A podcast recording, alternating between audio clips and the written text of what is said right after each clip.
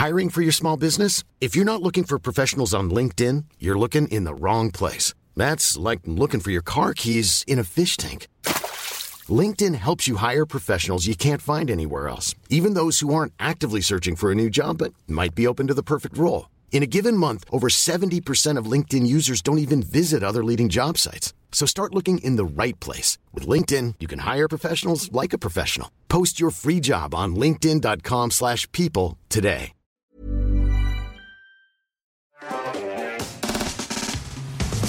Un magnifique invité qui nous a rejoint. JB, ça va? Bien et toi? Eh bien, vous reconnaissez évidemment cette voix puisqu'il était venu déjà dans Underscore.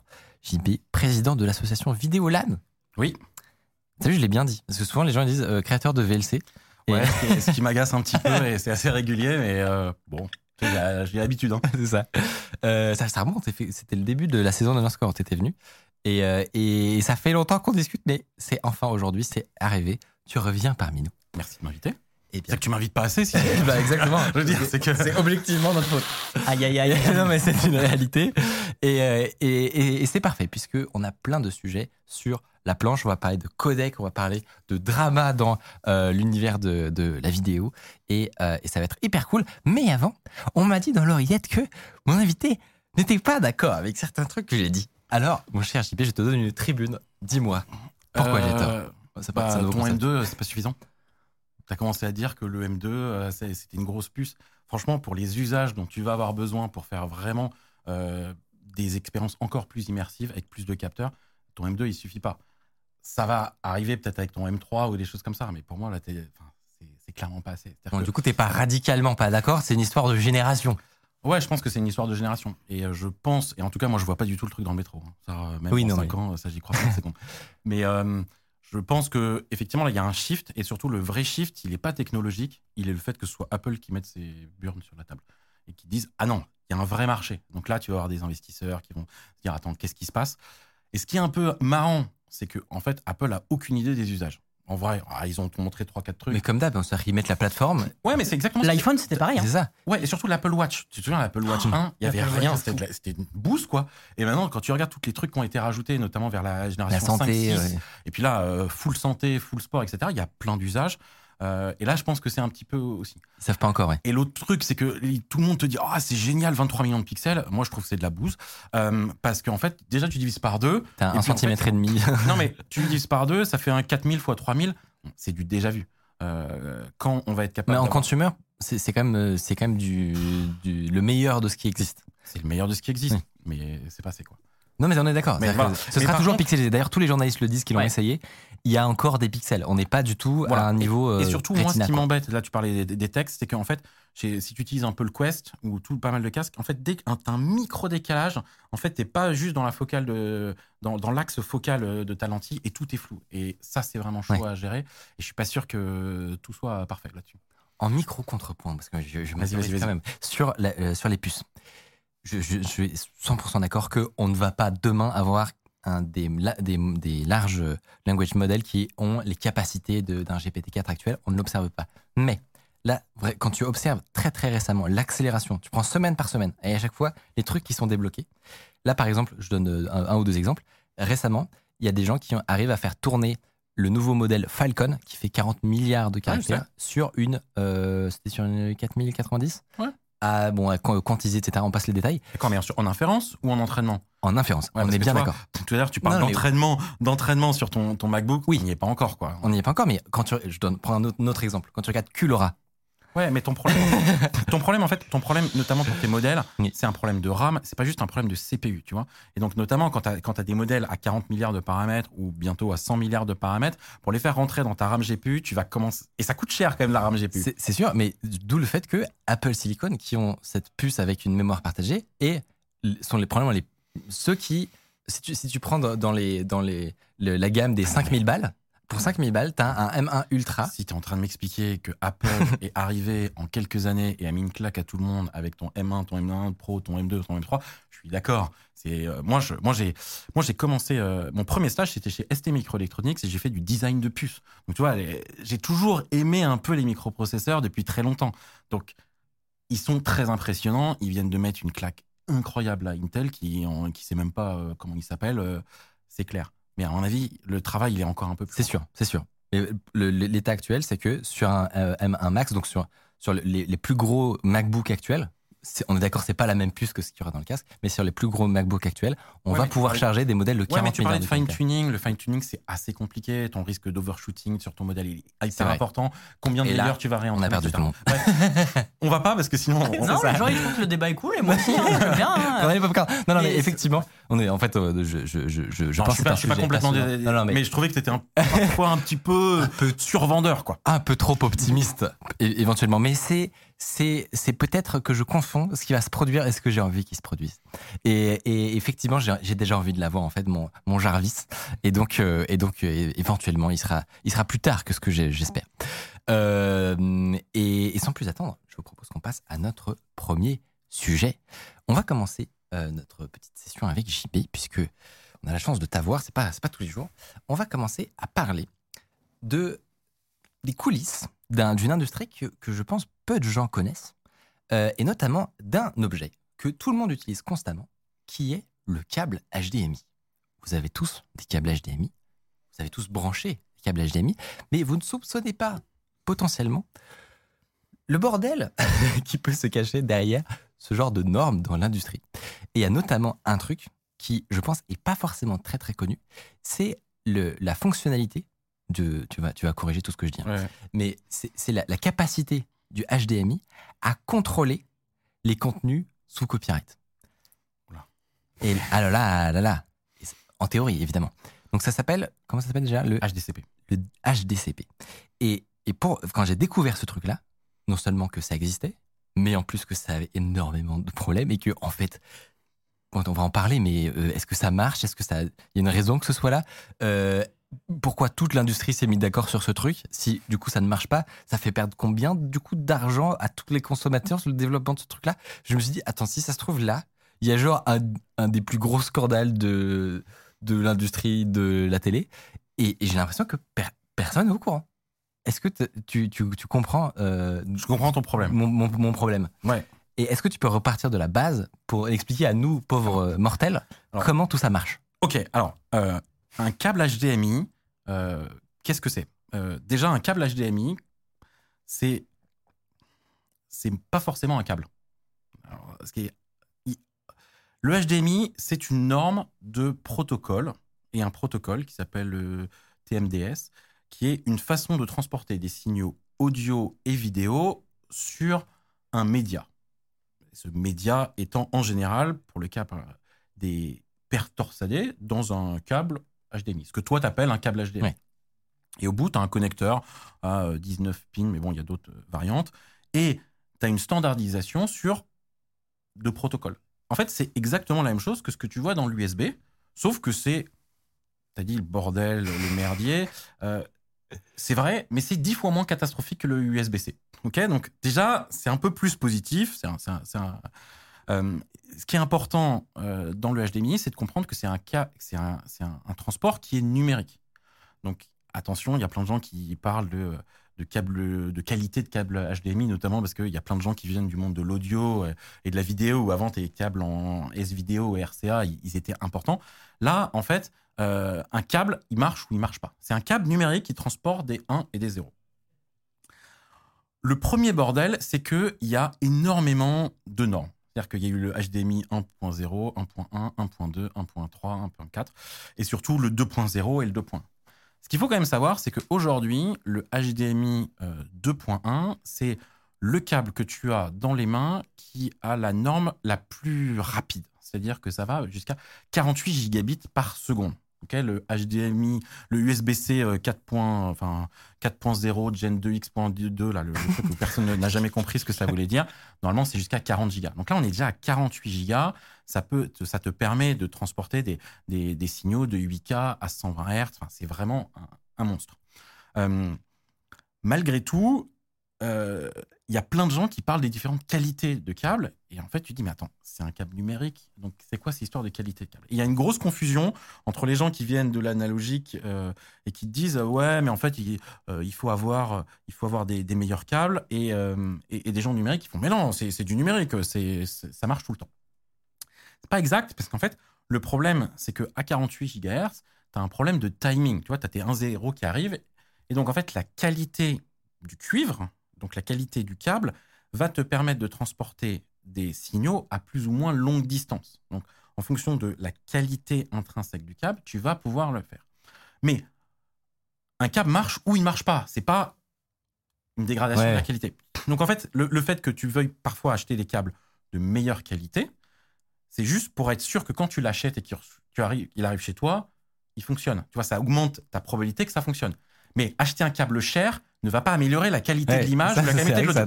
Voilà. Donc c'est pour ça que c'est un peu c'est un peu compliqué quoi. Et, et une des questions bêtes que moi je me suis posée, c'est du coup ces histoires, là, on va, en- on va en parler, on va revenir dessus, mais de, de, de contrôle, de DRM, etc. Et, et, et la, la, la norme en elle-même, qui invente ça? En fait, c'est qui les gens qui font ça? Donc, la, la première, la- deux choses que je, enfin, les trois trucs. D'abord, les câbles plaqués or, ça ne sert à rien, puisqu'en fait, le, le, le- les connecteurs, ils sont dans. Tu sais, tu, regardes ton truc HDMI et en fait, les connecteurs, ils sont dedans. Donc, en fait, tout ce qui est plaqué, de, de- ça ne sert littéralement à rien. C'est la première remarque. La deuxième remarque, c'est qu'effectivement, c'est pas forcément du cuivre. Notamment, il y a les câbles HDMI qui sont en fibre optique. L'important, le HDMI, en fait, c'est le connecteur et puis c'est le protocole. De fait, les, les protocoles qui passent dessus. Mais en fait, en vrai, bah, ça marche bien en fibre optique, notamment si tu as besoin de faire, de faire des longues distances, puisque justement, comme quand tu es à 48 giga- gigabits par seconde, euh, quand tu en fait, t'as une déberstition de signal, et quand tu fais des trucs sur 10 mètres, bah, évidemment, c'est Ouais. compliqué quand tu as des, des, des- Tout ça est fait par un consortium qui s'appelle le HDMI Consortium, qui a été notamment euh, euh, un, un des premiers fondateurs, c'était Intel. Euh, et et aujourd'hui, qui discute sur le HDMI, mais aussi sur le protocole dedans, puisque c'est int- intéressant de le savoir, c'est qu'il y a une compatibilité avec le DVI et le HDMI, parce qu'ils parlent en fait à l'intérieur le même protocole qui est le HDMS. DVI, qui est une ancienne norme vidéo. qui Ouais, euh, ouais c'était les, les câbles un peu carrés que tu Ouais. avais avant, avant que le DisplayPort euh, euh, détruise un peu le, le DVI. Donc, c'est un consortium, c'est des mecs qui ont beaucoup de pognon, euh, qui sont des industriels. Le cons- Il y en a plein dans l'industrie, notamment dans l'industrie du vidéo, et c'est énormément de mafia. Quoi. Euh, le HDMI est peut-être un des moins pires. Donc, tu vois, c'est peut-être un des moins pires de tout le bordel. Euh, L'USB, c'est le, plus gros foutoir. Et c'est pas vraiment, c'est plus parce qu'il y a vraiment trop d'usages de l'USB, trop d'usages différents, donc il y a beaucoup de batailles.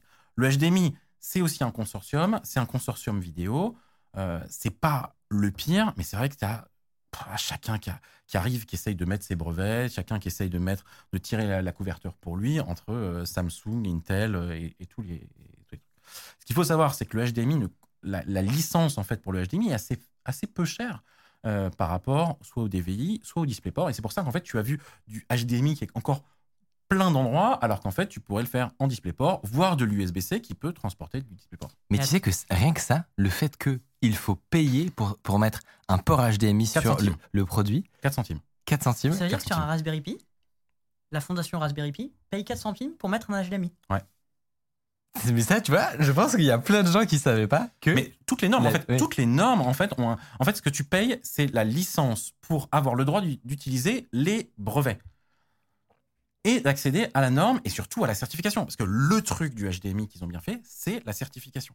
Et ça, c'est vraiment, et c'est là où le, consortium USB fait n'importe quoi, mais le consortium HDMI vraiment fait un truc très bien là-dessus. Donc ça veut dire que moi demain, euh, donc euh, tu prends l'exemple d'un Raspberry, je veux faire euh, un, un banana berry, Pi, donc, Ouais. bref, euh, et je veux mettre un, un port HDMI, je peux pas simplement prendre, enfin reproduire les schémas et Non. le vendre. Non. Comment ça se passe? Bah, tu payes. Je paye. Et, et- et après, est-ce que, enfin, directement, je peux dire, j'ai un port HDMI, j'ai le droit de dire d'utiliser le nom HDMI direct comme ça? Non, tu repayes. Quoi? En fait, en fait, il faut le savoir.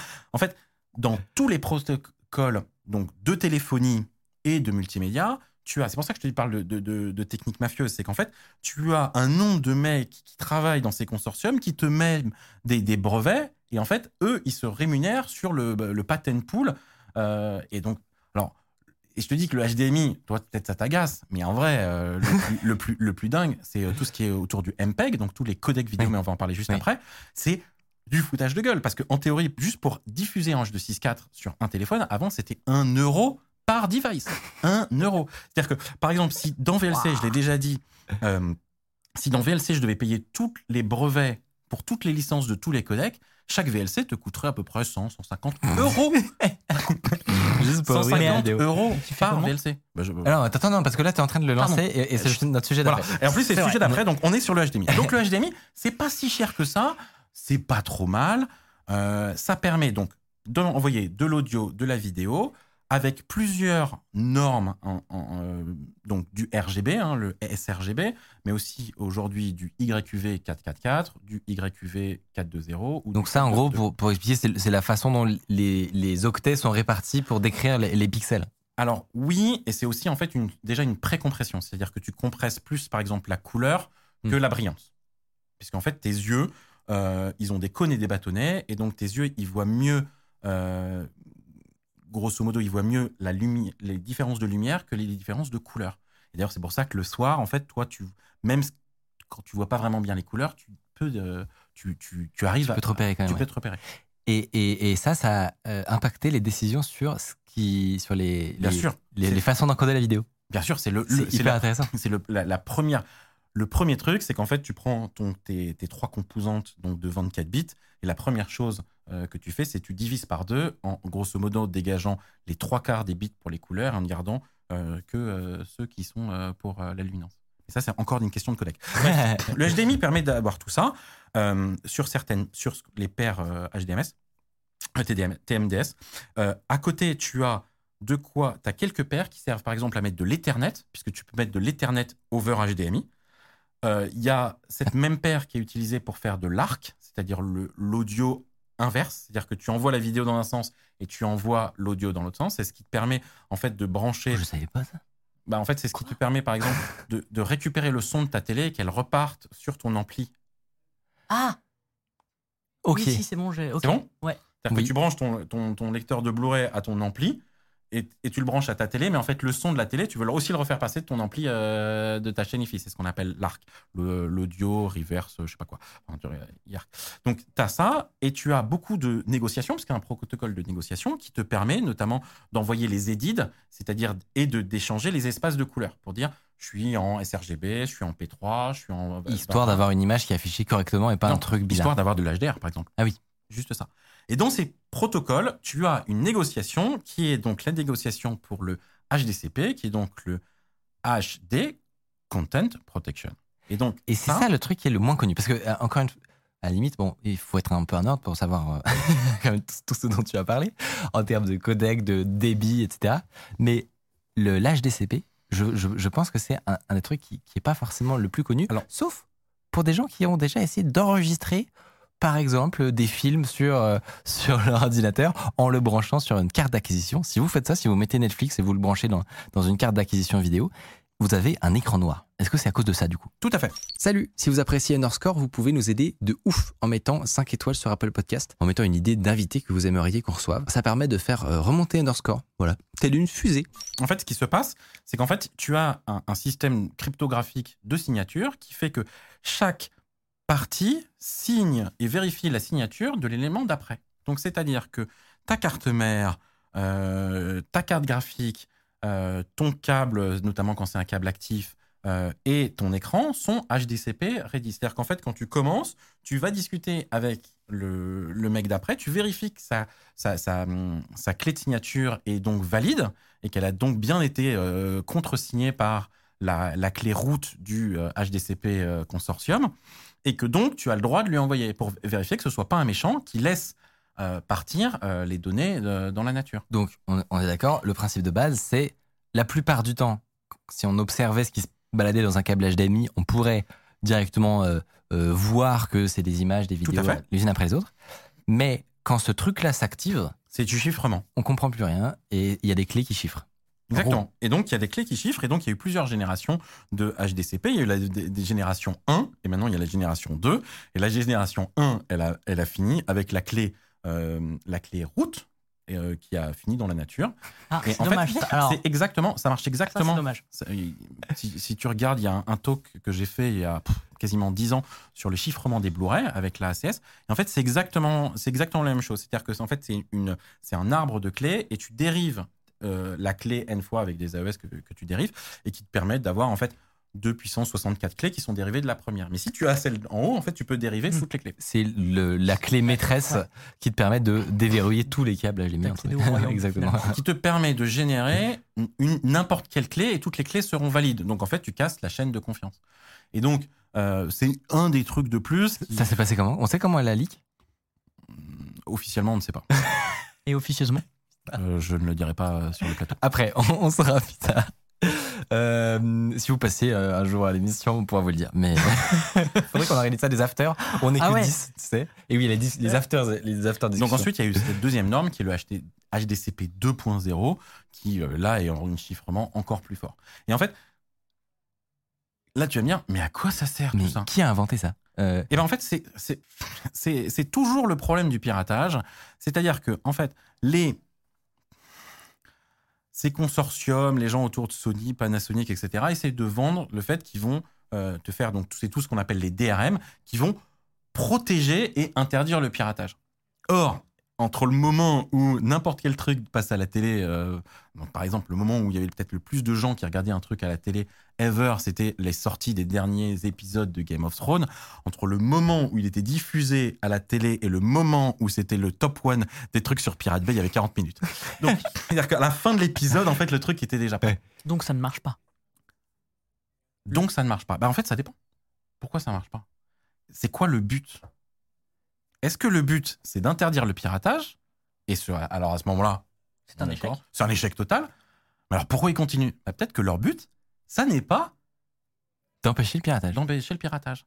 Leur but, en fait, euh, et en fait, tu mets beaucoup de temps à comprendre, les gens ont du mal à comprendre la, la- la subtilité, c'est que en fait, ils vendent aux hommes politiques qui sont pressurisés de ouf par les acteurs en disant Ouais, on va perdre notre argent, on va perdre, etc. Euh, Or, et, et ça, euh, notre dieu à tous, euh, Gabe l'a dit euh, plein de fois avant de lancer Steam, le problème du piratage, c'est pas un problème de. C'est pas un problème de gens qui veulent pas payer, c'est un problème d'accès à l'offre. Et, en fait, quand, quand t'as Steam, c'est tellement facile d'acheter des jeux, t'en achètes plein. On a tous des bibliothèques de Steam avec des milliards de trucs. Et, et même Netflix ou même Spotify, t'as plus envie de pirater. Alors, Netflix, on va, changer. on va- y retourner. Oui, mais Mais en ça a tout été cas, le cas. C'était le cas, quoi. Donc, en fait, donc ils font ouin ouin ouin, tu comprends. C'est euh, c'est des c'est des mecs comme euh, Thierry Lhermitte, euh, Trident Mediagard, euh, des mecs des millionnaires comme comme Goldman qui sont partout en t'expliquant on, on nous vole nos, nos, chansons, on nous vole nos, Et en fait, ils te poussent là-dessus. Les les industries te disent oui, tu comprends, c'est très important, on va aider contre le piratage. En fait, c'est pas du tout ça qu'ils veulent faire. Ils veulent contrôler la distribution. C'est-à-dire qu'ils veulent être sûrs que tous les acteurs de la chaîne payent l'ensemble des, brevets pour que toute l'industrie ré- récupère son pognon. Et donc, notamment, dans, bah, en fait, par exemple, c'est très difficile d'avoir une licence euh, du chiffrement des DRM euh, Blu-ray sans devoir aussi acheter une, licence MPEG euh, HEVC et en plus de, pa- de payer une licence euh, MPEG AVC, etc. Et donc, en fait, ils s'assurent, en fait, tous ensemble que tout le monde, que tout- tous les consommateurs vont payer et donner de l'argent qui va être juste des brevets, de royalties. Donc on, a, on agite le piratage et en fait c'est du. Voilà. Parce qu'en fait, ce que tu, tu veux être sûr, c'est que personne n'osera, euh, notamment, euh, tu- personne ne va tricher dans la diffusion. Tu vas pas avoir un OCS qui envoie un Game of Thrones trois jours avant pour faire le, pour faire le malin. Tu vois, ça, en fait, tout le monde se tient euh, par les burnes les uns les autres et C'est une longue chaîne. ils ont exactement sur une longue chaîne. Et en fait, ça veut dire que un, un, un acteur commercial ne va pas prendre le risque parce que tu comprends. À ce moment-là, tu as des lois qui sont hyper dangereuses, qui est tu contournes, le tu contournes les DRM, et notamment euh, le copyright euh, 1201 aux États-Unis, les lois d'ATSI et USCD. Et donc, en fait, et toi, en tant que consommateur, en fait, bah, je sais pas, t'as- sur ton ordi, sur ton MacBook, des, des trucs comme ça, t'en dépenses pour bien 50, 60, 80 euros. qui Ouais, c'est pas rien. C'est nous Non, qui non, payons à la fin. C'est toi qui payes. Et alors là, par exemple, Quand tu achètes un ordinateur, il y a entre 50 et 80 euros de licences Ça qui reviennent à des, roi- des, juste Ouais, des royalties d'avoir déposé un brevet. Tout Il n'y a à fait. rien de Ouais. concret là-dedans. Ouais, tout à fait. Et, et, et, et là, c'est même pas des brevets, parce que là, c'est même pas un brevet, c'est juste une, la certification. C'est-à-dire que tu pourras avoir la certification HDMI que tu dois payer, tu dois être vérifié que tu passes la certification HDCP, etc. Et, et, et dans le pire, le pire du pire, c'est une boîte qui s'appelle Dolby, qui est quasiment maintenant un, un patent troll, et qui vraiment euh, à des termes qui sont outrageux, qui, qui est une mafia, que, que tout le monde dans l'industrie du vidéo le sait, et, euh, et ça arrange bien tout le monde. Est-ce que c'est c'est la même chose On a parlé de HDMI. Est-ce que c'est la même chose sur DisplayPort? On a, on a demandé dans le chat. Ouais, ouais, pareil. C'est- C'est c'est pas un problème HDMI, c'est un problème c'est- C'est global. pas plus. et J'avais cru comprendre que c'était plus euh, euh, ouvert, non, la, la norme euh, DisplayPort? La- Il y a pas d'hi- il y a- C'est pas une histoire où il n'y a pas de licence à payer pour mettre du DisplayPort? Non, c'est- perdu. c'est plus. En fait, le DisplayPort normalement te coûte plus cher euh, à fabriquer et à utiliser, euh, mais euh, est plus est moins relou sur la certification. Donc en fait, tu t'y retrouves. Ah oui, ok. Mais en fait, c'est un problème, c'est un problème global de certification de consortium Ouais. dans le multimédia général. Et le multimédia en général est un endroit qui est complètement euh, noyauté par ces arnaques, euh, par ces contrôles, par des grosses industries. Euh, et en fait, eux, ils te disent, moi, je te vends une télé à 1000 balles, donc bah, j'ai j'ai que 3 euros de, de, de, de, licence. de- de Ça licence. change et pas c'est pas très grave. C'est quoi. ça. Et pourquoi c'est un... ça serait pas un- possible qu'il y ait un projet qui fasse concurrence à l'HDMI et DisplayPort En fait, et qui soit beaucoup plus euh, euh, Permissif, euh, permissif sur les licences, que- sur les royalties, etc. Ouais, mais en fait, c'est pas intéressant. Bah, Toi, en si tant t'arrives en tant que challenger, Je vais te que- dire quoi? Je vais te dire, arrête, je- j'ai tous tes trucs HDMI, etc. On va pouvoir utiliser un nouveau câble, ça va baisser ta télé de 1 euro. Tu me fais quoi? Euh, Une nouvelle norme. tu vois, les normes, c'est hyper long. ouais. C'est vraiment très très long Ouais. à, à rentrer. Donc, euh, le HDMI n'est pas la pire de, ces normes, de, de- de très loin. Euh, mais c'est vrai que par exemple, quand tu achètes une télé, il y a énormément de brevets sur les codecs vidéo, et ça, c'est absolument abusé parce qu'en fait, c'est surtout qu'en fait, tu n'as pas le choix. Tu vas regarder la télé euh, numérique terrestre, bah, tu es obligé de payer, d'acheter une télé euh, et pour avoir tous ces brevets. C'est ça. Et on reviendra dessus juste après. La question que, qui se pose instantanément, tu nous as parlé de HDMI 1 avec le HDCP qui, qui s'est fait péter très, très rapidement. Ils ont ensuite augmenté le- la, la- la qualité de leur, leur protection. Est-ce qu'aujourd'hui, c'est facile à casser? Hyper simple. Euh, tu vas sur AliExpress et tu fais, tu, tu trouves ce qu'on appelle un doubleur HDMI. Alors, c'est quoi le concept d'un doubleur HDMI Un doubleur HDMI, c'est un truc qui prend un, une entrée et qui te le ressort. Et tu as plein d'usages tout à fait légaux de bah, j'ai deux télés, je suis sur un plateau de télé, j'ai un- une entrée HDMI, je veux l'afficher à trois endroits. Et évidemment, comme tu as bien compris que tu dois euh, négocier ton- ton- ta crypto avec l'élément suivant, bah, c'est lequel l'élément suivant? Oui, il y en a deux. deux. bah, en fait, donc tu fais, tu t'identifies bien avec le suivant, puis le deuxième, bah, il, il est vert. Et donc c'est comme ça, c'est comme ça, c'est comme ça que quand tu veux pirater, enfin les, pirates, smart. les pirates euh, professionnels, en fait, ce qu'ils ont, c'est que ils prennent euh, l'intégralité de euh, euh, l'intégralité des, des, des- de ce qui sort de l'HDMI, donc c'est-à-dire l'ensemble des télés, l'ensemble des set-top box, l'ensemble des lecteurs Blu-ray, l'ensemble de voilà, qui prend le, le, le chi- le chiffrement, mais parfait, déchiffré euh, parfaitement, ils le prennent et ils le dans un boîtier, ça sort en HDMI, et puis de l'autre côté ils reprennent le truc, ils encodent Et une version pirate qui part à et droite. surtout, surtout, ça veut dire que, en, surtout, on a plein d'encodeurs temps réel euh, ou hardware ou software comme X264 de Videolan. Et en fait, à partir, enfin, grosso modo, t'écris, t'écris les, les t'as peut-être quoi, t'as 100 millisecondes, 200 millisecondes de décalage par rapport au live. Donc en fait, ça, le, le piratage, ils peuvent te rajouter plein de trucs dans le piratage. Quoi qu'il arrive, à la fin, il faut en fait que tes yeux, ils soient capables de voir ce que tu regardes. En fait, le un- DRM. en gros, c'est un problème insoluble. Mais en fait, le DRM, c'est je te donne une porte avec un verrou, je te donne la clé et je te dis surtout, tu regardes pas la clé. Toi, tu me dis, mais il faut bien que j'ouvre, il faut bien que j'ouvre pour rentrer dans la porte. Et toi, tu vas me dire, mais tu regardes pas la clé. Alors toi, tu fermes les yeux, tu mets la clé, tu tournes, tu rentres. Puis, ils, ils me prennent pour un con ou quoi Et ce qui est incroyable, c'est qu'à mon avis, les, les, les produits dont tu as parlé, 99% de leur clientèle, c'est pas des gens qui ont deux écrans et qui veulent splitter leur signal. Évidemment. HDMI. Mais bon, voilà. Et en fait, et tout ça, en fait, le- il faut quand même savoir que casser un DRM, même si le DRM est pourrave, c'est du pénal, quoi. Mm. C'est-à-dire que c'est vraiment des offenses importantes. Et aux États-Unis, ça peut être très grave. Donc en fait, même si le chiffrement est pourri, même si c'est un XOR, même si c'est le, le truc de César où tu as déplacé les lettres de- de- d'un truc, il est, un, un- un DRM est considéré comme, euh, comme incassable si son but a été de ne pas être cassé. Donc, ça veut dire quand même que. Si t'as écrit au-dessus, je souhaite Oui. que ceci soit chiffré. Exactement. C'est comme une boîte aux lettres euh, avec une serrure toute pétée. Oui, oui. T'es- pas censé l'ouvrir, même si c'est Exactement. su- tu mets un coup dedans et elle. C'est ouais. Exactement. Ou c'est comme une porte ouverte, même chez quelqu'un d'ailleurs. Euh, et ce qui, ce qui fait que le- constat, finalement, si on peut, si on peut conclure, c'est que globalement, on a une technologie qui est censée faire quelque chose qu'elle ne parvient pas à faire du tout et qu'elle ne, parvient pro- pro- qu'elle ne parviendra probablement jamais à faire, qui a probablement un coût, si tu cumules genre l'ensemble de ce qui est payé par tout le monde, qui est énorme. Ouais, mais. Et, et donc, c'est bien de finir là-dessus parce que c'est une bonne transition pour, la- c'est pour ce qu'on va discuter après.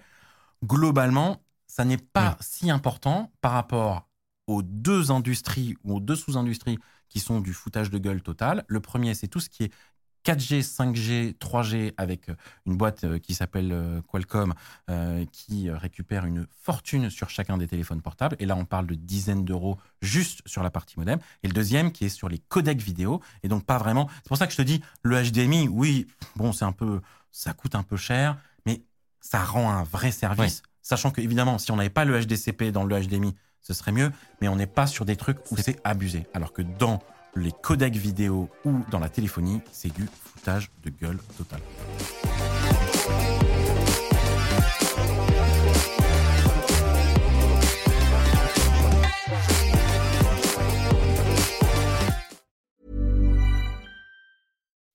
When you make decisions for your company, you look for the no brainers. If you have a lot of mailing to do, stamps.com is the ultimate no brainer. Use the stamps.com mobile app to mail everything you need to keep your business running with up to 89% off USPS and UPS. Make the same no brainer decision as over 1 million other businesses with stamps.com. Use code PROGRAM for a special offer. That's stamps.com code PROGRAM.